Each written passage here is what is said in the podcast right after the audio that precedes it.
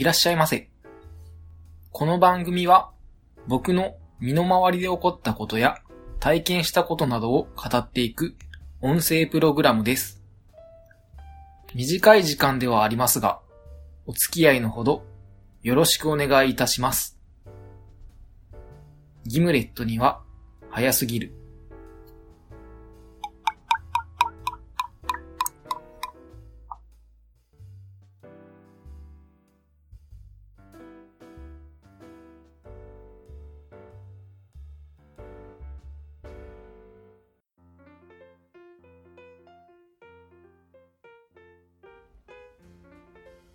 それでは始めていきましょう。今回は前回に引き続きウイスキーについて話していきたいと思います。それでは前回の続きになるんですが、ウイスキーは穀物の蒸留酒を熟成させたお酒になるんですが、ウイスキーには年代表記というものがあります。例えば、12年と書かれているボトルがあるとするんですが、これは12年熟成されたものだけをバッティングしたのではなく、熟成年数が最低12年経ったものをメインに作られています。なので、12年と書かれてあっても、12年以上のものも混ぜて作っています。なぜこのようなことをするかというと、ウイスキーは一樽ごとに味が違うので、商品として出荷するときに、そのまま瓶詰めすると味にばらつきが出てくることになるので、それを防ぐために商品としてばらつきがないようにするために複数の樽の原酒をバッティングさせているそうです。ちなみに他の樽と混ぜない場合もあり、モルトウイスキーならシングルカスク、バーボンウイスキーの場合はシングルバレルと呼ばれています。また似たような表記でカスクストレングスというものがあるんですが、この場合はボトリングするときには加水をせずに、樽からそのままの度数でボトルに詰めたという表記になるんですが、カスクストレングスの場合は、シングルカスクということもあれば、バッティングされる場合もあったりします。ただ、大体はシングルカスクが多いようです。それから、バーボンなどでは、スモールバッジという表記があるんですが、この場合は、少ない樽の数でバッティングした少量生産品というもののことを言います。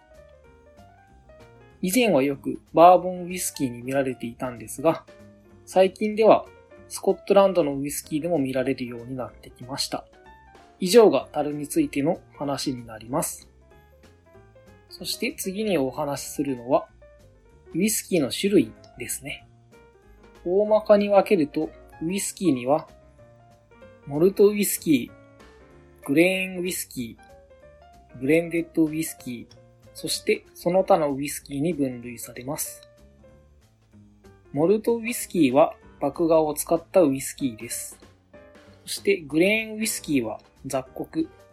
そして麦芽を使ったウイスキーになります。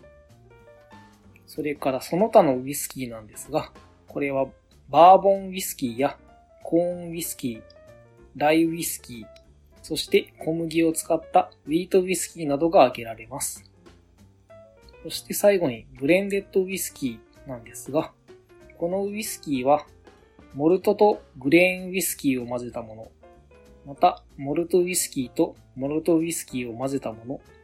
のことをブレンデッドウイスキーと言われているんですが、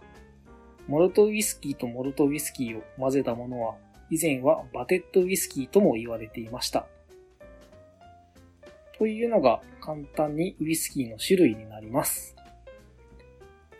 さて、それから続いてはウイスキーの生産国についてですね。ウイスキーの生産地には一般的に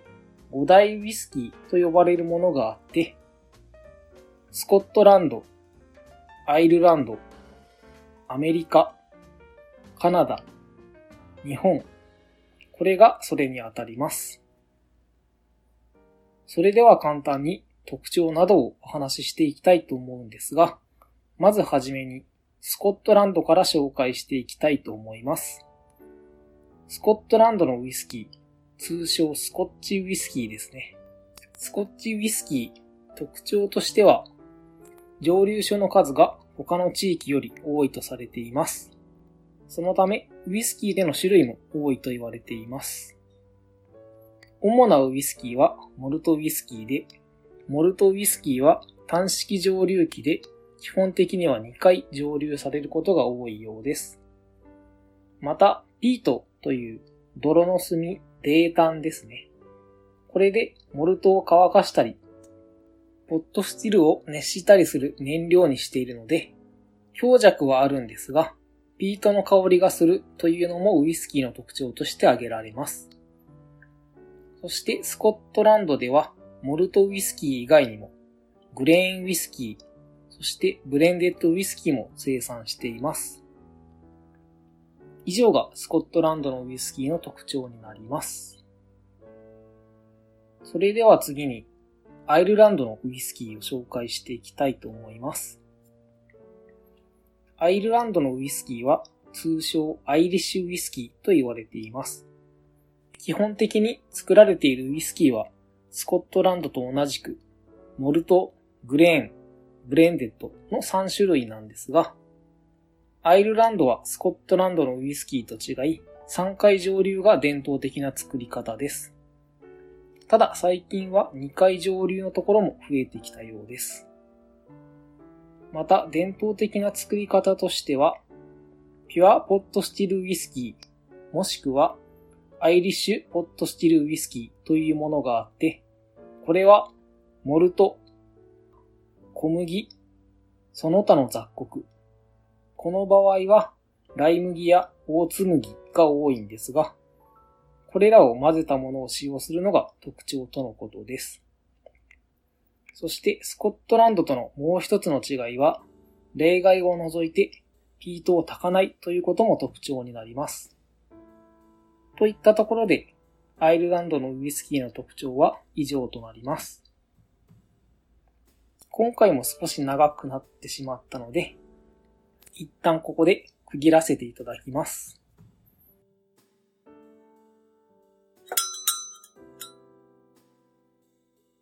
それでは続いて、ハッシュタグをいただいた方のお名前を紹介していきたいと思います。6月10日、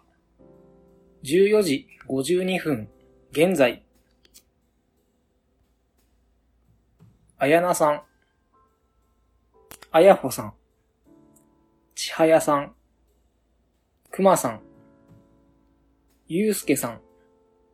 ゆいまるさん、以上の方が今回はハッシュタグをつけてつぶやいてくれています。また今回はツイートに対するリプライをアマンさんからいただいています。その他にも番組アカウントの方にもたくさんの方に反応をいただいています。皆さんいつもありがとうございます。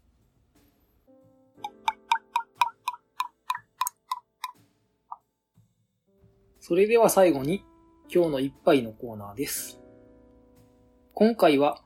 ブッシュミリズというウイスキーを紹介したいと思います。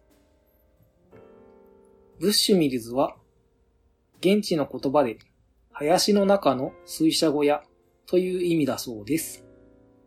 蒸留所は北アイルランドの北部に位置していて、世界最古のウイスキー蒸留所とも言われています。ボトルにも1608という数字が誇らしく書いてあるのですが、この数字は創業の年ではなく、蒸留免許が与えられた年とのことで、実際にはもう少し早い時期からあったのかもしれません。また、ブッシュミリズは、10年、12年、16年、21年などの年代表記されたものと、ブッシュミリズオリジナルやブラックブッシュなどのブレンデッドタイプなどがあり、ウイスキーにしては珍しく、モルトタイプとブレンデッドタイプの名前が同じものというのも特徴の一つのようです。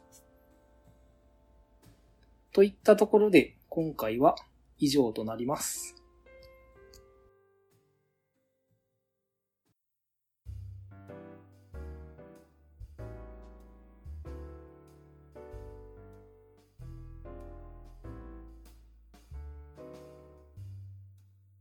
この番組では皆様からのご意見、ご感想、ご質問、話してほしいことなどを募集しています。メッセージはメール、ツイッターハッシュタグ、ダイレクトメール、どの方法でも構いません。メールアドレスは too early for a gimlet 2020 at mark gmail.com ツイッターアカウントはギムハヤもしくはギムレットには早すぎるで検索してみてください。また、ハッシュタグはシャープギムハヤギムはカタカナ、ハヤはひらがなです。皆様からのメッセージお待ちしています。お聞きいただきありがとうございました。次回もお待ちしております。それではまた。